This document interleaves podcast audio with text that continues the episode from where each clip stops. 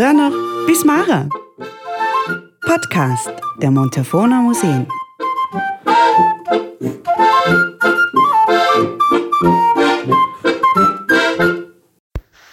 Die Silvretta und die Anfänge ihrer Schutzhütten. Ein Blick aufs Montafon und über den Tälerrand hinaus nach Tirol und Graubünden.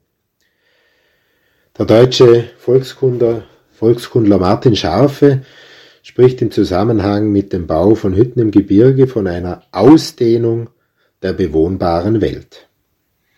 Und das ist also keineswegs ein Phänomen des ausgehenden 19. oder 20. Jahrhunderts, nämlich gibt es bereits älteste urkundliche Erwähnungen von sogenannten Hospizen, äh, die also ins 10. Jahrhundert zurückreichen. Das älteste Beispiel ist ähm, auf dem großen St. Bernhard in den Walliser Alpen und datiert eben aus dem Jahre 962.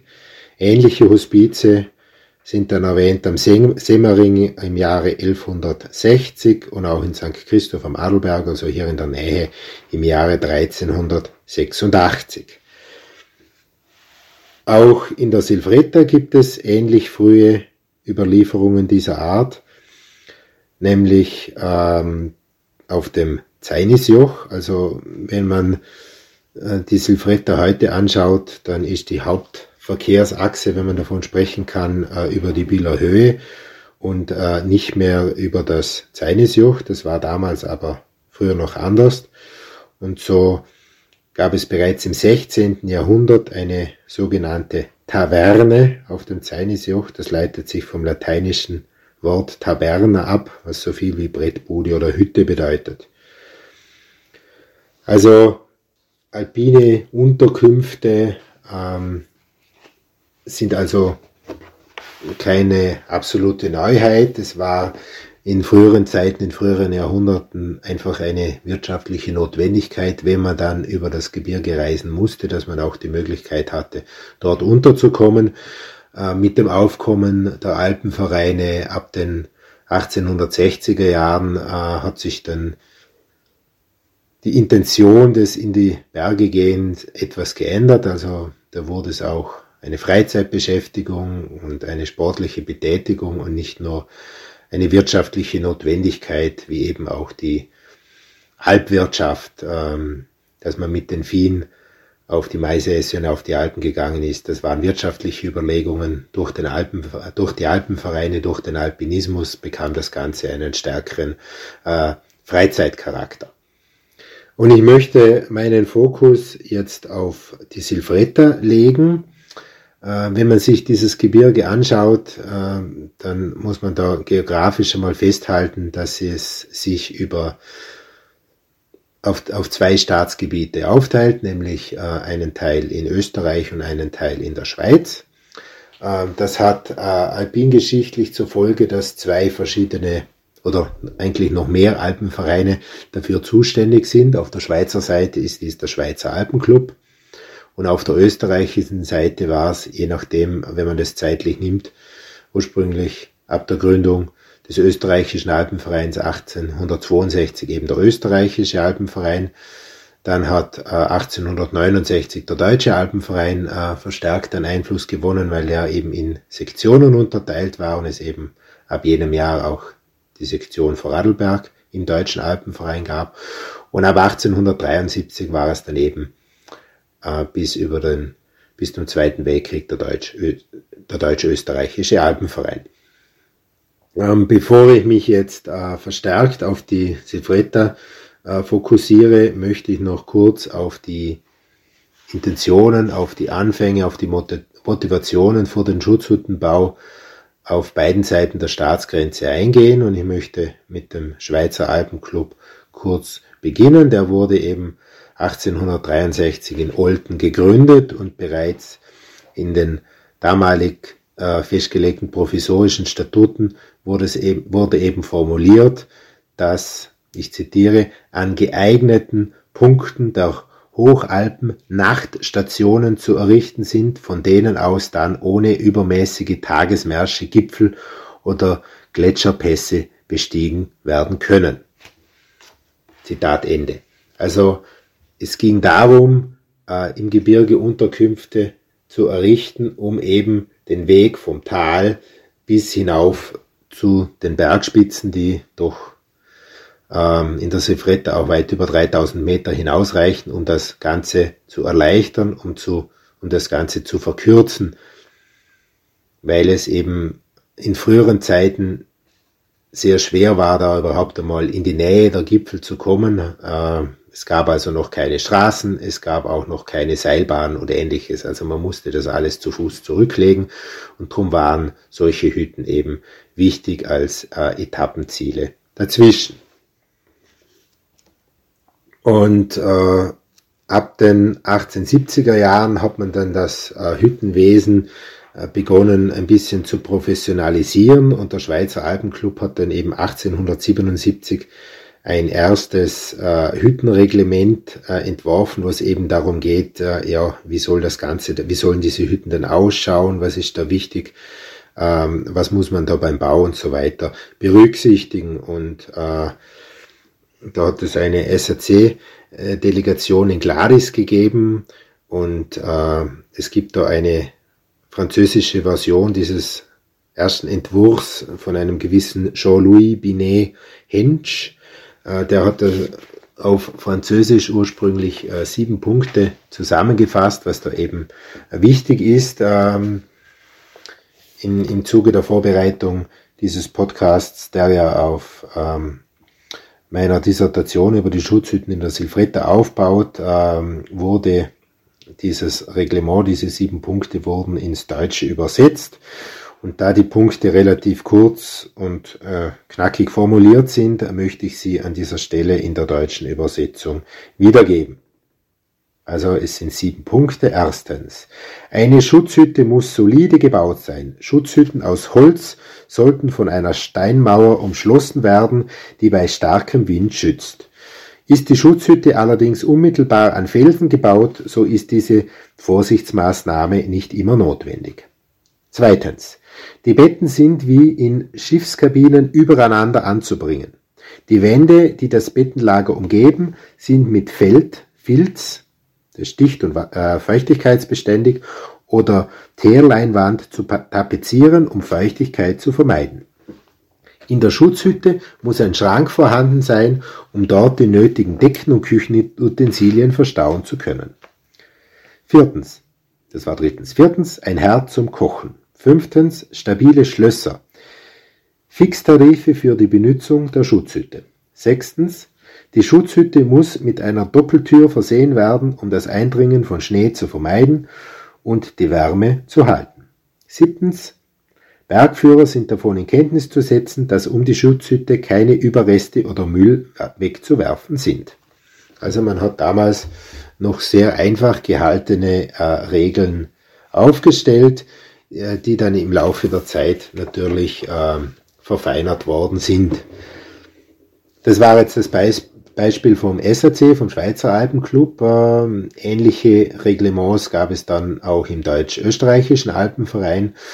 Und da war es vor allem der Verdienst von Johann Stüdel, äh, der sich also sehr intensiv mit dem Hüttenbau auseinandergesetzt hat. Er war auch eines jener ÖAV-Mitglieder, äh, das nachher bei der Gründung vom Deutschen Alpenverein 1869 dabei war, weil ihm eben das Engagement des ÖAV im Bereich der Schutzhütten äh, zu wenig stark ausgeprägt war und er sich daher beim Deutschen Alpenverein wohler gefühlt hat. Und als es dann ähm, wenige Jahre nach dem Zusammenschluss von DRV und ÖRV, der eben 1873 in Bluden stattgefunden hat, darum ging, ähm, solche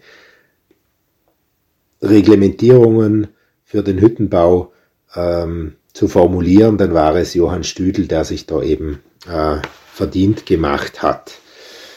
Und er hat eben 1877 einen Aufsatz mit dem Titel Über Hüttenbau veröffentlicht, in dem er eben ähm, dann die Zielsetzungen dieses Aufsatzes eingangs formuliert hat und ähm, da das ganz wesentlich ist, möchte ich das an dieser Stelle auch noch einmal kurz wörtlich wiedergeben. Ich zitiere.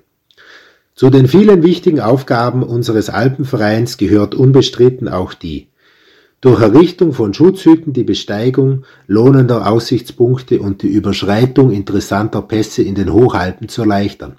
Es dürfte daher angezeigt sein, die diesbezüglich gemachten Erfahrungen zu veröffentlichen, um andere zu veranlassen, ein Gleiches zu tun und um jenen Sektionen oder Privaten, welche ähnliche Bauten beabsichtigen, Gelegenheit zu bieten, die daselbst niedergelegten Erfahrungen auszunützen und sich vor so manchem Fehler zu bewahren. Ausdrücklich sei hervorgehoben, dass es sich hier nicht um Touristenhäuser oder Alpenhotels handelt, zu deren Herstellung Baumeister und Architekten berufen sind, sondern dass dieser Aufsatz dem Baue von einfachen Touristenhütten gilt, wie solche unserem eigentlichen Vereinszweck entsprechen. Zitat Ende.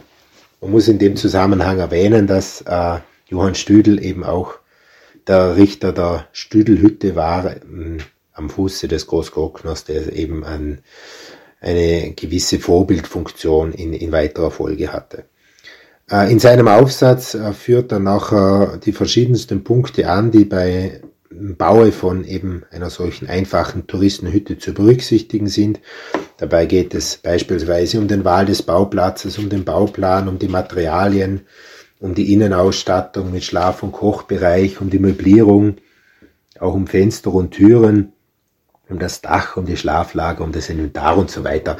Ich möchte an dieser Stelle exemplarisch gerade nur die Eingangstüre herausgreifen und dazu den Bezug zu ähm, der Textstelle vom Schweizer Alpenclub herstellen, die ich vorher zitiert habe, nämlich ähm, er hat das ähnlich gesehen. Er hat nämlich bei der Eingangstür festgehalten, dass sie massiv sein sollte, gut schließen sollte und um das Eindringen von Feuchtigkeit zu vermeiden, empfiehlt es sich eben sowohl bei den Fenstern als auch bei den Türen, sie also äh, doppelt zu machen, also Doppeltüren zu errichten. Also man sieht hier diese, diese Anweisungen, diese Ratschläge, äh, die damals gegeben worden sind auf der Schweizer und auf der österreichischen Seite, waren durchaus äh, sehr ähnlich.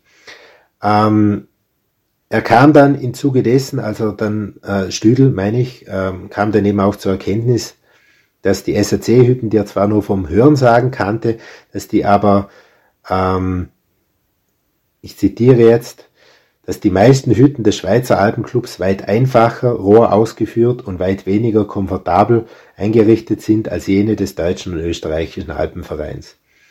Äh, warum erwähne ich das an dieser Stelle noch? Ähm, bis zu einem gewissen Grade äh, kann man auch äh, zum heutigen Zeitpunkt noch feststellen, dass die Schweizer ähm, Hütten, also jene vom SAC, auch bis heute noch einfacher gehalten sind wie jene im österreichischen Teil der Silfretta, sowohl was die Größe betrifft als auch die Ausstattung. Also ähm, wenn man WLAN möchte zum Beispiel, äh, dann hat man vielleicht auf der österreichischen Seite der Silfretta auf der einen oder anderen Hütte schon die Chance, dieses zu bekommen. Auf der Schweizer Seite wird es da diesbezüglich noch schlechter ausschauen, wobei ich durchaus die Anmerkung mache, es ist dann die Frage, ob das wirklich schlechter ist.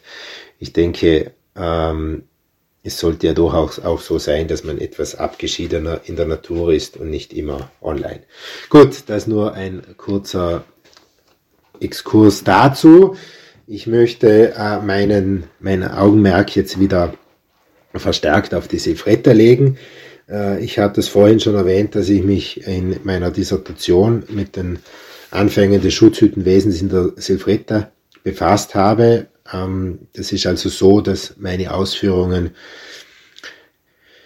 äh, in dieser Arbeit nur bis zum Ausbruch des Ersten Weltkriegs gereicht haben. Also ich habe mich mit der Pionierzeit befasst und diese äh, ja, politisch dominierten Entwicklungen, die es im Alpenverein dann in der Zwischenkriegszeit, im Zweiten Weltkrieg und auch danach gegeben hat, haben zum jenen, jenen Zeitpunkt noch nicht eine so starke Rolle gespielt. Also es ist, es geht eher um diesen, um diesen Pioniergedanken.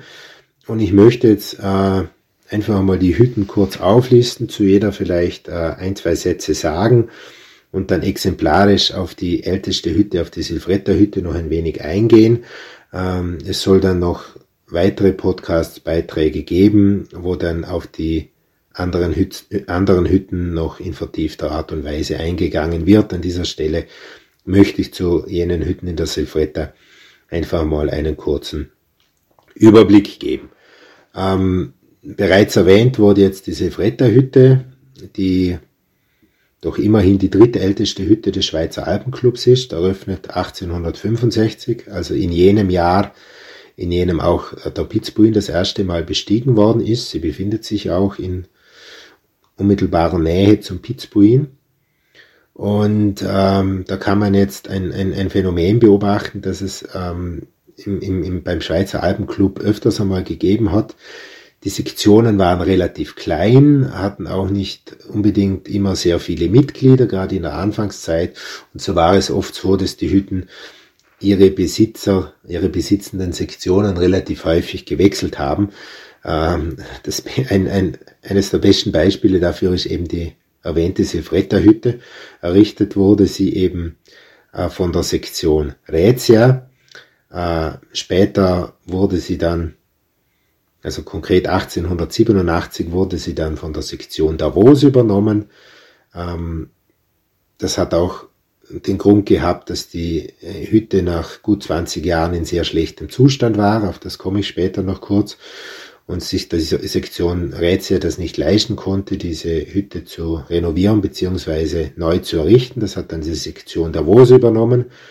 Ähm, da kam es dann allerdings nach einigen Jahren zu Streitereien mit dem Hüttenwirt, was dann dazu geführt hat, dass es 1907 und 1910 aufgrund dieser Streitereien zu zwei weiteren Besitzwechseln gekommen ist. Zuerst hat sie für drei Jahre die Sektion Prättigau übernommen und jetzt seit 1910, also seit mittlerweile über 110 Jahren, befindet sich die Silfretta-Hütte im Besitz der Sektion St. Gallen. Es kam also bei der Silfretta-Hütte innerhalb von wenigen Jahrzehnten zu insgesamt drei Besitzerwechseln. Etwas anders verhält sich da bei der Jamtal-Hütte. Diese wurde 1882 von der Sektion Schwaben errichtet. Sie befindet sich also im Tiroler Teil der Silfretta und kann von Ischgl aus durch das Jamtal erreicht werden.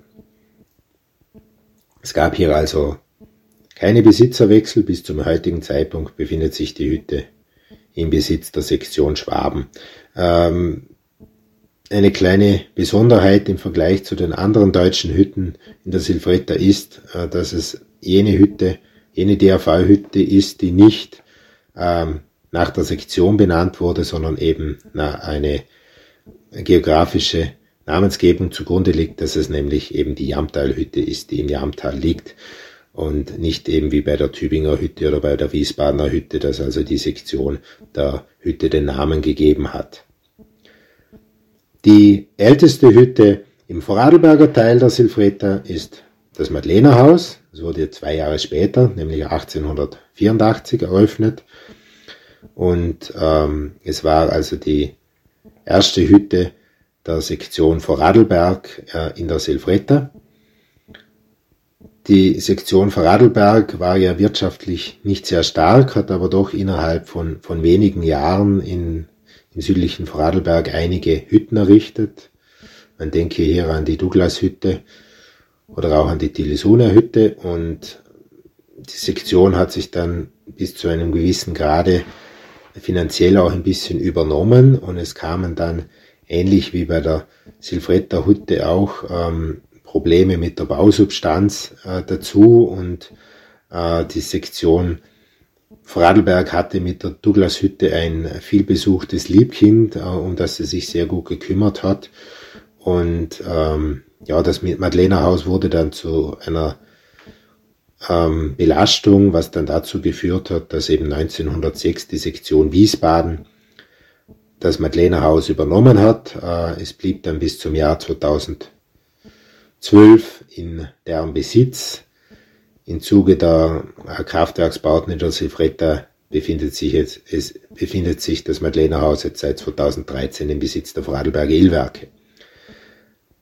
Aber es war äh, eben über 100 Jahre lang im Besitz der Sektion Wiesbaden, die eben auch dann noch eine zweite Hütte hatte, also die zu jenem Zeitpunkt eigentlich schon eine zweite Hütte besaß, nämlich 1896 wurde von der Sektion Wiesbaden die Wiesbadener Hütte im hinteren Ochsental am Fuße des Witzbuins errichtet, was auch dazu beigetragen hat, dass eben das Madlener Haus ein bisschen an Bedeutung verloren hat, weil jetzt jene Alpinisten, die den Pitzbuin beispielsweise besteigen wollten, nicht mehr am Madlener Haus übernachtet haben und von dort losgegangen sind, sondern in die Silvretta auf die Bieler Höhe hinauf sind, ähm, am Madlener Haus einmal eine Pause eingelegt haben und dann weiter sind zur Wiesbadener Hütte, auf dieser übernachtet haben und dann von dort aus den Pitzbuin bestiegen haben. Also der Bedeutungsanstieg der Wiesbadener Hütte hat ein bisschen dazu geführt, dass das Madlener Haus etwas an Bedeutung verloren hat, aber die, die Hütten stehen eben auch stark geografisch in einem Zusammenhang, weshalb es dann durchaus auch Sinn gemacht hat, dass sich diese beiden Hütten im Besitze einer Sektion befinden. Ähm, ich habe jetzt, ähm, um, um diesen Zusammenhang zwischen Madlenerhaus und Wiesbadener Hütte herzustellen, eine Hütte übersprungen, nämlich 1889 wurde die Heidelberger Hütte errichtet. Sie befindet sich äh, am Ende des Wimbertals das erreicht man von Galtür aus, ist also auch im Tiroler Teil der Silfretta angesiedelt, was so nicht ganz stimmt. Der Ausgangspunkt ist im Patznaun im Tiroler Teil der Silfretta angesiedelt, weil die Heidelberger Hütte selber befindet sich auf Schweizer Staatsgebiet. Und das ist eben etwas ganz Besonderes, weil sie ist die allereinzige Hütte, also die wirklich einzige Hütte des Deutschen Alpenvereins, der auf Schweizer Grund und Boden steht. Also die Schweizer wollten das normalerweise nicht haben.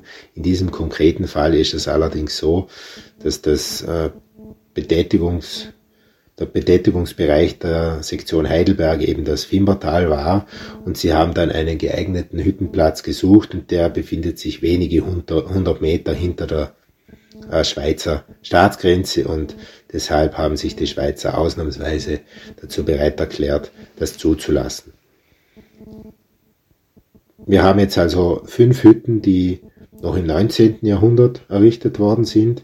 Im frühen 20. Jahrhundert ist es dann zu ähm, drei weiteren Hüttenerrichtungen gekommen. Eine auf der Schweizer Seite der Silfretta, nämlich hat, also es hat im Jahre 1902 die Sektion Unterengadin die Linarhütte errichtet, die sich am Fuße des Piz Linar befindet.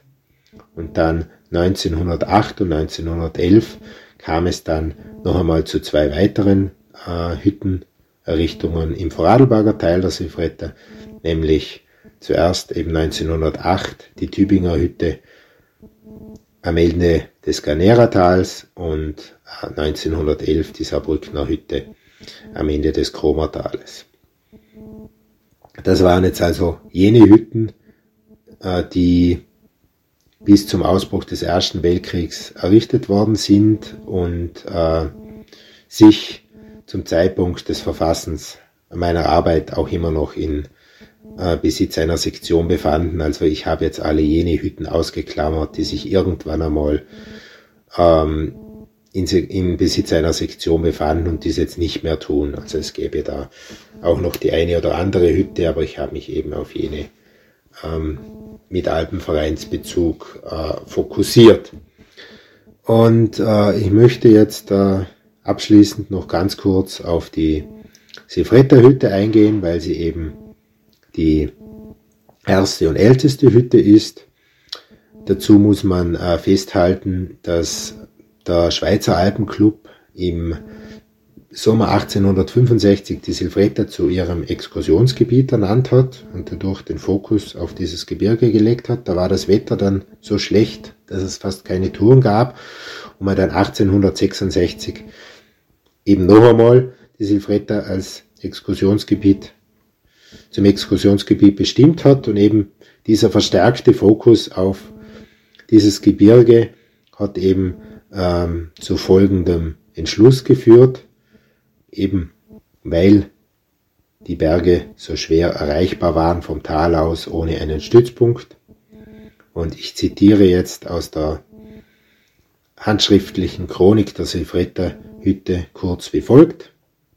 Das Zentralkomitee sah sich hierdurch veranlasst, eine Hütte am Silvretta-Gletscher erstellen zu lassen, um den Vereinsmitgliedern die Begehung und Erforschung dieses Exkursionsgebiets möglichst zu erleichtern. Man muss sagen, dass der damalige äh, Vorsitzende des Schweizer Alpenclubs, Johann Koatz, ein äh, sehr großer Freund der Silvretta war und äh, er sich also persönlich sehr stark für die Errichtung dieser Hütte eingesetzt hat. Und äh, ich möchte an dieser Stelle auch noch eine Textstelle aus seinem Jahrbuchbeitrag zitieren, der äh, 1866 erschienen ist im Jahrbuch des Schweizer Alpenclubs. Darin schrieb er über die alte Silfretta Hütte, die sich auf 2465 Metern See, äh, Seehöhe befand, äh, folgendes. Und ich zitiere diese Textstelle jetzt, um einfach einmal die, ja, die Einfachheit und die Größe dieser Hütten ähm, ja, ein bisschen zu veranschaulichen. Und bevor ich das Zitat beginne, also die Größe der Hütte mit diesen ähm, 18 Schweizer Fuß Seitenlänge bei der Hütte, das ergibt eine Fläche von gut 29 Quadratmetern. Das stelle ich noch voraus. Ich zitiere. Die Hütte bildet ein Quadrat von 18 Fuß Seitenlänge, ist solid mit Pflastermauer aufgeführt und mit einem dichten Schindeldach versehen. Wenn man in die Hütte tritt, steht rechts der Herd und daneben ein Tisch mit Bänken. Den übrigen Raum rechts und links nehmen die Lagerstätten ein, welche für 16 bis 18 Personen Platz bieten und immer reichlich mit trockenem, duftendem Bergheu angefüllt sind. Das nötigste Schiff und Geschirr haben die sorglichen Führer auch beigeschafft und unter den Lagerstätten ist immer ein Vorrat an trockenem, Legföhrenholz. Unweit der Hütte fließt der Gletscherbach vorbei und eine gute Quelle findet sich in nächster Nähe. In einem Kistchen verwahrt liegt die Chronik der Clubhütte, in welche jährlich die interessantesten Begebenheiten aus dem Silfretter-Gebiet eingetragen werden und das in seiner zweiten Abteilung als Fremdenbuch dient.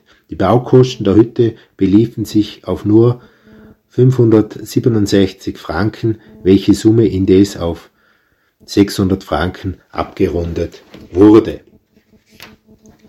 Also man sieht hier äh, 16 bis 18 Personen auf äh, gut 30 Quadratmeter. Da kann man also nicht von Luxus und von einem Überangebot am Platz reden. Und wenn man den Gletscherbach erwähnt, der an der Hütte vorbeifließt, dann ist das auch ein Zeichen dafür, dass es natürlich noch kein fließend Wasser in dieser Hütte gegeben hat.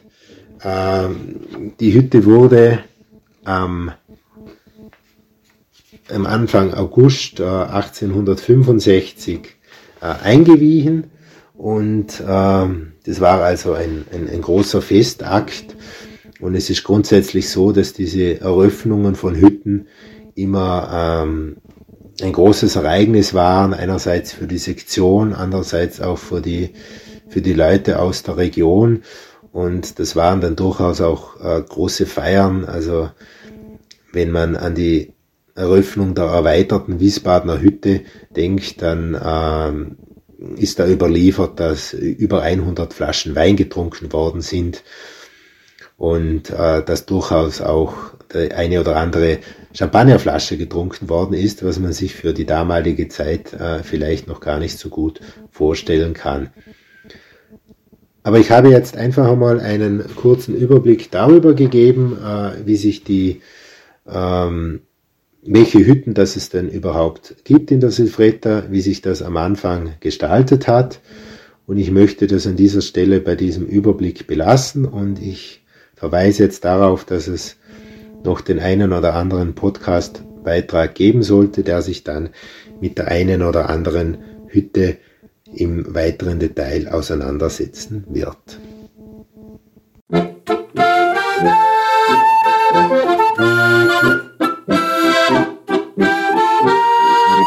Von früher noch bis Mara. Podcast der Montefona Museen. Thank you.